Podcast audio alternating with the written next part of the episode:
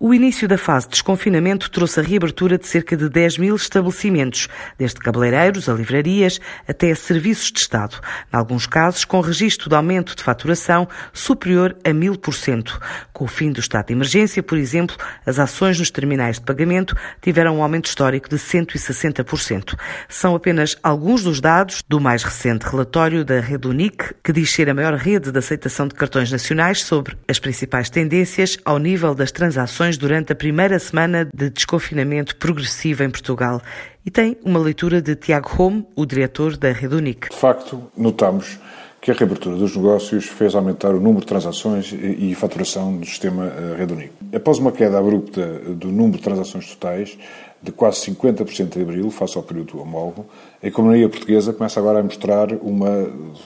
ainda muito ligeira, mas a inversão desta tendência, o que é bom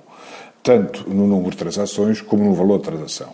dado que desde 4 de maio, primeiro dia da fase inicial do desconfinamento, já houve uma abertura de cerca de 10 mil negócios, o que eh, voltaram a transacionar e por isso isso fez mexer. Estamos a conseguir aos poucos e devagarinho reparar a nossa faturação e esses níveis vão aumentando gradualmente com, com a abertura eh, da economia e esperemos que vá eh, aumentar muito mais. Alguns negócios registraram aumentos muito expressivos eh, nesta primeira semana de desconfinamento, nomeadamente os cabeleireiros, estavam basicamente parados e começaram a faturar,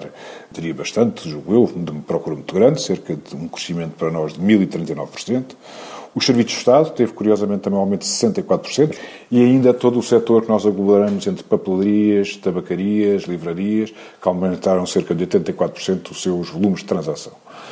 O contactless tem sido um método dos mais usados e mais simples, ou seja, as pessoas percebem agora que é bom não ter contato com o terminal e por isso tem havido um aumento histórico da penetração deste tipo de pagamento, ou seja, sem contacto com o terminal, e houve um crescimento de 160% se falarmos relativamente ao período homólogo também.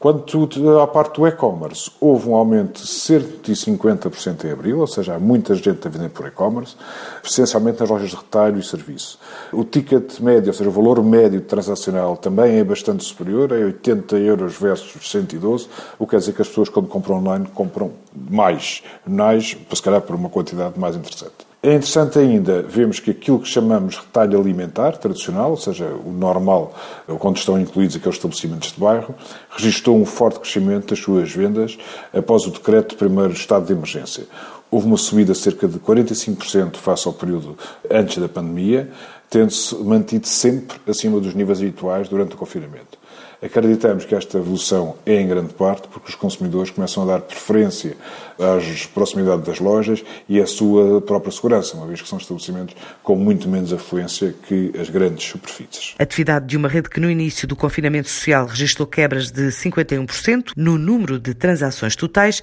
e o aumento exponencial de segmentos como o e-commerce